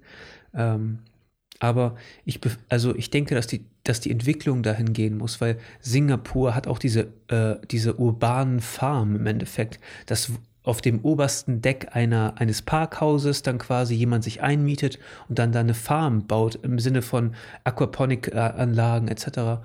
Das, das ist abstrakt, weil ich habe ich hab das Thema komplett von anderen. Also ich kenne das tatsächlich von dem Arbeitskollegen, aber ich, ich habe das komplett anders angedacht. Also ich, ich habe gesehen, Deutschland, okay, wir haben 25 Prozent, äh, 50 Prozent äh, landwirtschaftliche Fläche und davon nochmal über 50 Prozent für die Tierhaltung. Ja, Das heißt, wir haben 25 Prozent Fläche im untersten Schnitt, Ja. 25 Prozent Fläche, Ja. die wir der Natur schenken könnten. Also jetzt nicht, dass der Mensch effektiv sich darauf ausbreiten könnte und äh, sich trotzdem ernähren könnte mit einer größeren Bevölkerungsdichte und effizienter ernähren könnte, sondern wir haben 25 Prozent Deutschlands, was Größe Bayerns entspricht, Richtig. So, wo wir sagen können, hey, wir können wieder, uns, wir die, können wieder die, Naturwälder. die Lösung, die Lösung für dieses Problem ist ja, wenn du diese Fläche betrachtest, ist ja, ähm, wie der Grundgedanke eines Plattenbaus ist, in die Höhe zu gehen. Und Ja. dann kommen ja diese Vertical Farming und so, dieses Vertical Farming und sowas ins Spiel, Aquaponik-Anlagen und sowas. Und das ist meiner Ansicht nach die ähm, Entwicklung ähm, der Lebensmittelindustrie. Und hier in Deutschland wird man sich lange davor verschließen, wie mit jeder Entwicklung. ja, Ne? Aber das wird auf jeden Fall kommen und ich glaube, dass man auch da subventionieren kann und muss. Ne? So ein bisschen, zum Beispiel, zumindest die Entwicklung fördern, dass, das, dass man ein bisschen besser konkurrenztechnischer dasteht. Ähm, aber das wird die Entwicklung sein. Da bin ich mir einfach 100% sicher. Ähm, es muss die Entwicklung sein, weil die Flächen einfach zu kostbar sind. wenn man so eine Zukunft von äh, generell Ernährung oder auch Fleisch äh, drüber nachdenkt. Ich hatte, ich hatte mich letztens ein bisschen mit In-vitro-Fleisch beschäftigt. Kenne ich nicht. Äh, in Labor gezüchtetes Fleisch. Ah, ja. Ähm, Okay. was im Endeffekt, wir sind relativ weit. Wusste ich gar nicht. Vor allem Doch. Israel, da, das tatsächlich so vom Start-up. Aber es sieht aus wie so ein komisches ja, Hackfleischbällchen. die, die ne? Textur, daran wird noch gearbeitet. Ja. Ähm, aber im Endeffekt ist das ein leidfreies Tier. Wir haben von der Fläche her fast null, fast, fast null Verschwendung an Fläche. Wir haben relativ, noch relativ hohe Wasserverbräuche für so ein In-vitro-Fleisch. Aber dann fragt man sich, vor allem, weil ich jetzt auch von Richard David Brecht das Buch noch im Kopf hat, der hat das sehr gut dargestellt, wie, wie die Entwicklung wird. Wie die Entwicklung des, der, ja, des Volkes wird. Wir haben ja momentan einfach diesen riesen grünen äh, Ökoschub. Ähm, die werden das natürlich annehmen, aber es gibt neben den 8 Millionen Vegetariern natürlich dann noch 72 Millionen Nicht-Vegetarier, die es noch zu überzeugen gibt. Und es wird immer eine Sparte geben, die sich dagegen stellt. Klar, das ist ja auch voll legitim. Ja, ja, es ist legitim, aber Also, es, äh, wenn es einfach der Trotz ist, der, der Leiden noch möglich macht, ist das. das ja, aber äh, ich beleuchte das immer aus. Ich bin immer positiv gestimmt. Ich versuche immer positiv auf diese ganzen Dinge zu sehen. Und ähm, es gibt wenig Argumente dagegen. Gegen das äh, Laborfleisch oder gegen. Es gibt also nicht, nicht nur gegen Labor, es gibt wenig äh, Argumente dagegen, dass, ähm, die, dass die Industrie, die Fleischindustrie, so bleibt, wie sie aktuell ist. So, also beim besten Willen. Jemand, der da mit Argument, also der, der das hier alles in Ordnung will. Es gibt so viele Probleme in dieser Industrie, die man bewältigen muss. Und ähm, der Markt wird sich durchsetzen. Dieses Fleisch ist extrem subventioniert. Wenn diese ganzen Kosten wirklich auf den Verbraucher mal zukommen, ne, dann wird sich das ändern müssen. Es ist vielleicht auch nur noch, nur noch eine Frage der Zeit, bis Alternativen einfach billiger sind und Ja. wo dann tatsächlich auch jemand, der Natürlich. vielleicht sozial nicht die Möglichkeiten hat, sich. Ich habe doch für so ein In-vitro-Fleisch viel weniger, äh, viel weniger Kosten im Sinn, also heißt- aktuell noch nicht. So, aber mit- es wird kommen. Aber auch Klar. sonstige Alternativen. Also Guck dir mal an, du musst dieses Tier handeln, da sind Tierärzte im Spiel, Antibiotika, wir haben noch gar nicht über Antibiotikaverbrauch gesprochen, ne? So, wie viel, wie viel Tonnen, wie viel Millionen Tonnen werden davon verbraucht? 690 Millionen Tonnen Antibiotika Ja. in Deutschland. Ja, so. Das Und- kann man auf einen Bundesbürger mal runterrechnen, der das dann ja auch im Endeffekt isst. Krass, ja. Äh, Dann sind das äh, auf 80 Millionen Menschen 890 Tonnen, nicht 890 Millionen Tonnen, was rede ich denn da? Aber es ist auf jeden Fall dann ein Wert von äh, pro Bundesbürger paar, Paar Gramm Kilogramm. Kilo, die, die Krass. quasi an Antibiotika frisst. Und das ist natürlich ähm, unabhängig vom Fleischkonsum, das ist auch etwas, was ins Grundwasser geht. Klar. Also auch Die als, Bakterien werden resistenter und dann, äh, ich meine, wir sind ja gerade mitten in so einer Pandemie. wo ist die entstanden Äh. nochmal? Äh, China, äh, Fleischmarkt. Man sagt, dass es in China auf dem Fle Fleischmarkt war. Aber auch Ähm, alle anderen Pandemien. Also Andere sagen, es war in Geflügelpest, Wuhan im Labor. Schweinegrippe. Also es, es, der Ursprung ist ähm, meistens beim, bei diesen Klar. Ich meine, diese. Tiere sitzen eingefärcht zu Hunderttausenden in diesen Stellen, kontaminieren sich gegenseitig. Krankheiten sind da einfach, die können da machen, was sie wollen. Diese Krankheiten entfalten sich in diesen kleinen Mikroherden und mutieren, entwickeln sich weiter. Deswegen muss man da ja auch so krass mit Antibiotika beigehen. Ähm, es gibt einen Wert in Deutschland, ähm, in der EU, das ist ein Millionenbetrag, ich glaube um die 10 Millionen, werden im Jahr ausgegeben für die Schlachtung von Tieren, die gefährdet sind. Also nicht mal für die Fleischproduktion, sondern äh, irgendwo ist ein Gefe- Gefährdenherd. Momentan schifft, glaube ich, ein, ein Schiff durchs Mittelmeer, was Rinder hat, die keiner annehmen will. Klar. Und Ähm, äh, das hat man doch auch mit den Minks gesehen in Dänemark, Ja, in das diesen Ding- das- dänischen Farmen. stimmt. Coronavirus. Das Ding ist auch irgendwie, wenn ich sage, die EU gibt aus, dann ist es nicht der, die EU, die es ausgibt, sondern der Steuerzahler, der Klar, dafür bezahlt. klar. Auch der Vegetarier. Äh, ich bezahle auch für, Genau. für neue Wasserfilteranlagen, für, Ja. weil einfach durch die Gülle einfach das Grundwasser verdreckt ist. Das zahlt jeder. Wir müssen darüber nachdenken, was die Aufgabe eines Staates ist. So. Und wir sehen ja aktuell, ne, ähm, wir nehmen das hier am, 9 und, am 19.03. auf, ne, heute ist der 19., oder? Ja, nee, der 20. Ähm, wir haben gerade diese Lobbyaffäre mit äh, den CSU und CDU-Politikern etc. Ne? Ähm, Menschen sind korrupt. Menschen in Machtpositionen sind korrupt. Wir müssen die auf. Ich werde schon wieder voll politisch, aber Das ist nicht schlimm, weil äh, es, es gab noch ein Thema, was ich im Kopf hatte, was zum Beispiel sowas wie die Jäger, die Jägerlobby. ja, Es ist sehr schwer, gegen eine Jägerlobby anzutreten, wenn äh, über 100 Politiker selbst in, Klar. in Jägervereinen sind. klar. Aber in dem Bundestag ist ja auch die, der, der Querschnitt der, der Bevölkerung nicht repräsentiert. Nee. Die meisten Leute sind Aber weißt du, Politik der- verdrossen, aber es ist ja auch kein Wunder. Es ist ja auch kein Wunder. Guck dir mal an, was diese Wichser da oben machen. Ja, ich hab's wer, gesagt. Wer, wer, wer, ist, wer, ist, gut repräsentiert in der Politikerszene? Der alte weiße Mann. Klar, Der klar. ist natürlich eine, die fast 100 Prozent. Äh, Leute, ihr müsst zur Wahl gehen. Das ist mega wichtig. Egal, was ihr wählt. Und wenn ihr die AfD wählt, ist scheißegal. Ihr müsst dahin gehen. So, das ist die. Oder gründet eure eigene Partei, wer wirklich dagegen ist. Ja. Das ist gar nicht so schwer angeblich. Müssen wir uns auch mal informieren. Ich will Ja. mal wissen, wie schwer das in ist. Aktion treten. Das ist echt, äh, das ist echt super wichtig. Tretet Vereinen bei, die eure Interessen vertreten, wenn ihr meint, die Politik ist nicht gut genug Oh, dafür. Franzi, nerv nicht immer mit deinem Scheiß, mit deiner Arbeit, die du hier den Leuten geben willst. ähm, nee, aber jetzt mal im Ernst. Ähm, Politik muss ähm, andere Aufgaben erfüllen. Politik muss Innovation fördern, Infrastruktur äh, Stru- Struktur sicherstellen, Sicherheit geben, dem Bürger auch gegenüber. Es muss ein vernünftiges Sicherheitssystem geben, etc. Ähm, aber diese Strukturen, diese ganzen Lobbys, das sind alles diese Gesetzgebungen, da blickt mittlerweile keiner mehr durch. Ich, ich glaube auch, das große Problem in der deutschen Politik ist einfach die Geschwindigkeit. Also Ist zu langsam. momentan die, Ja. die Aber die Politik global ist zu langsam. Alles ist zu langsam. Ja. Das Internet ist zu schnell für die Politik. Gut, ich glaube nicht, dass in Singapur die Politik zu langsam ist. Ähm, in den USA wahrscheinlich schon, Deutschland auch. Also, wenn man sich einfach bedenkt, äh, es gibt CO2-Ziele bis, oder zumindest Abgasziele für Autos bis 2050 Ja. oder 40 und äh, die Autoindustrie ist einfach schneller als die Mann, Politik. Ganz Die, der gesellschaftliche Wandel, vor allem wenn es um sowas wie Fleisch geht, also Ja. ich meine, würden wir den Podcast in, fünf oder in zehn Jahren abhalten, dann hätten wir andere Zahlen, weil einfach die Gesellschaft Ja. viel weiter ist. Aber die dieselben. Themen. Aber dieselben Themen. Ich befürchte dieselben Themen. Wir haben Infrastruktur verschlafen. Wir ähm, subventionieren unsere, Lebensmittel, unsere Lebensmittelproduktion so extrem, dass da eine, eine komplette Marktverzerrung herrscht. Ne? Ähm, Und das Problem ist auch, wenn die Nachfrage sinkt, weil einfach mehr ökologisch äh, unterwegs sind diesen, und die Großkonzerne merken, die kriegen weniger Gewinne, dann wird auch das Tier drunter leiden. Also es wird gespart, einmal natürlich an Arbeitskräften, dann wird man noch billigere Arbeitskräfte in Europa auftreiben müssen. der Aber- Verbraucher muss mehr dafür bezahlen.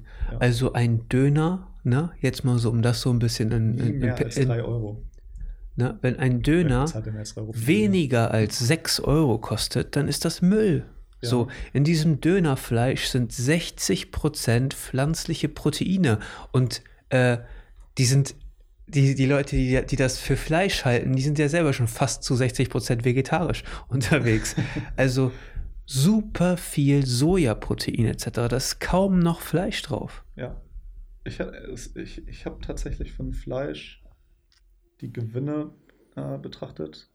Ich glaube, Richard Albrecht hat 6 Euro gesagt. Ich habe mal versucht, 6 Euro pro Schwein die Quelle zu finden. Ich hatte ein Forum gefunden, da hat jemand das vorgerechnet, so ein, äh, so ein Landwirt. Ähm, der ist dann quasi so um die 6, 7 Euro Gewinn pro Schwein.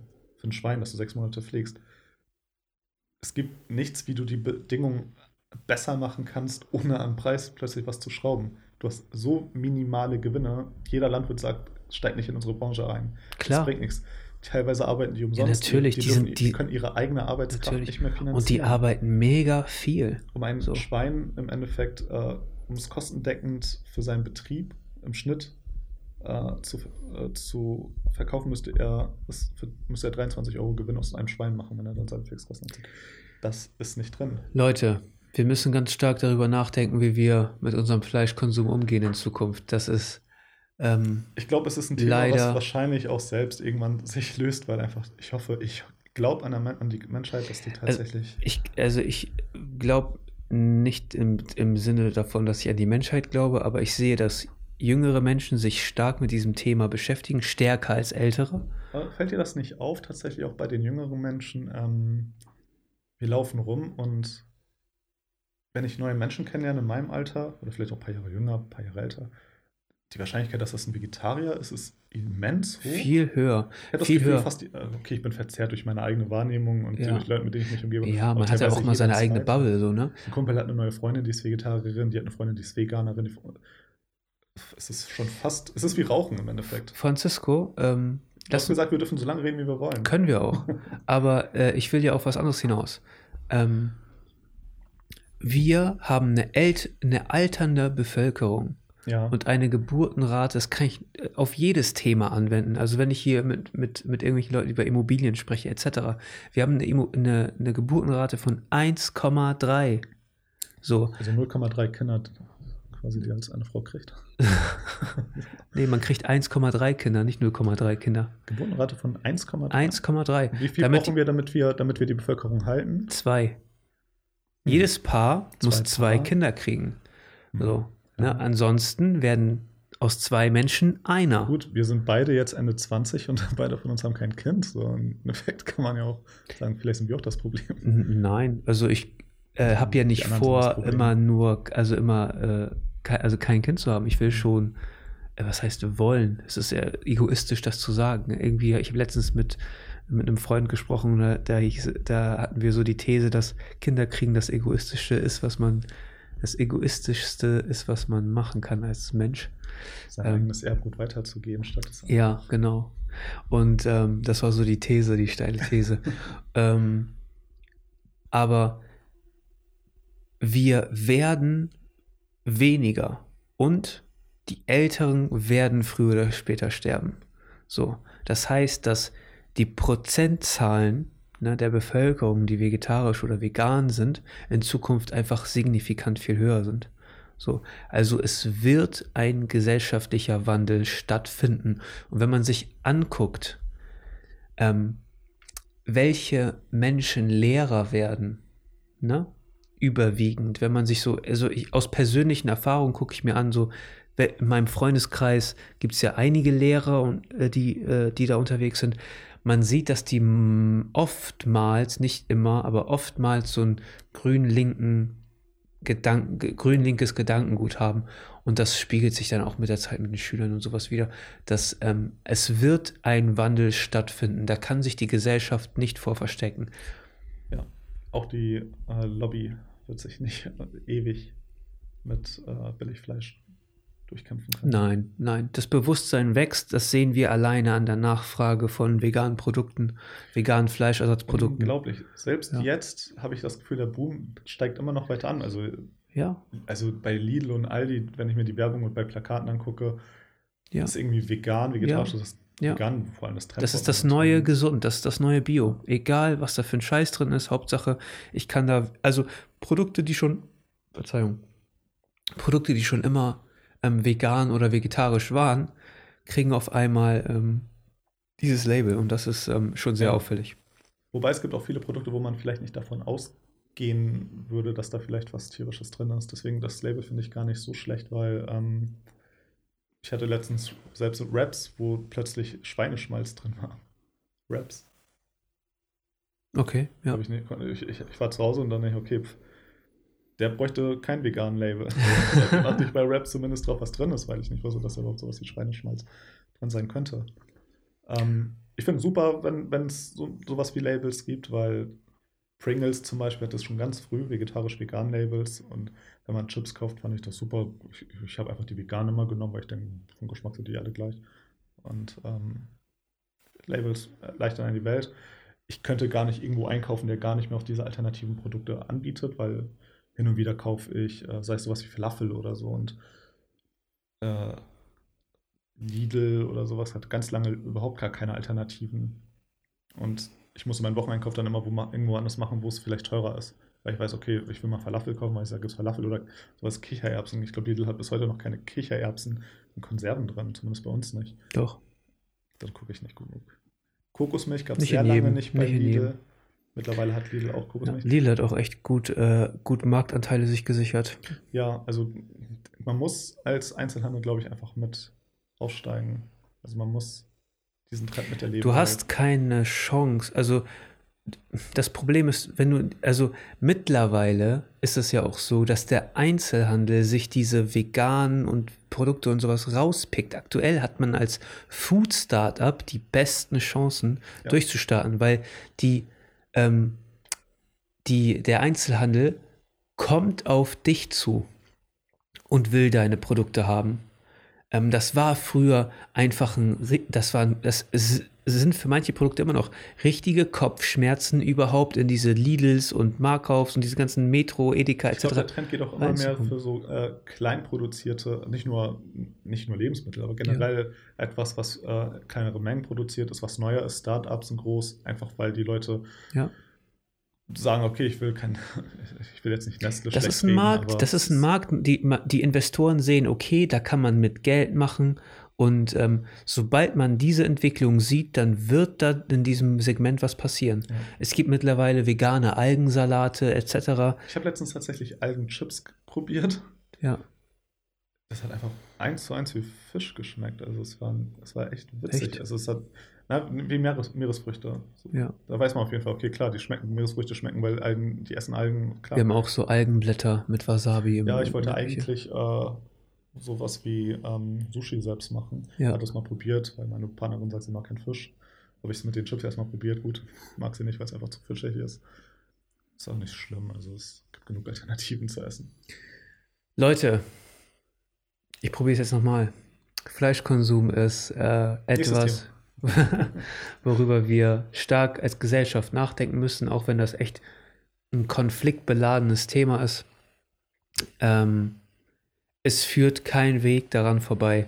So, die Gesellschaft wird sich ändern und ähm, wir müssen als Gesellschaft darüber nachdenken, wie wir mit diesem Thema Fleischkonsum umgehen, weil die Arbeitsbedingungen schlecht sind, weil die Produkte, die erzeugt werden, äh, werden schlecht sind, weil es einfach eine schlechte Verwendung von Ressourcen ist in gewissen Punkten.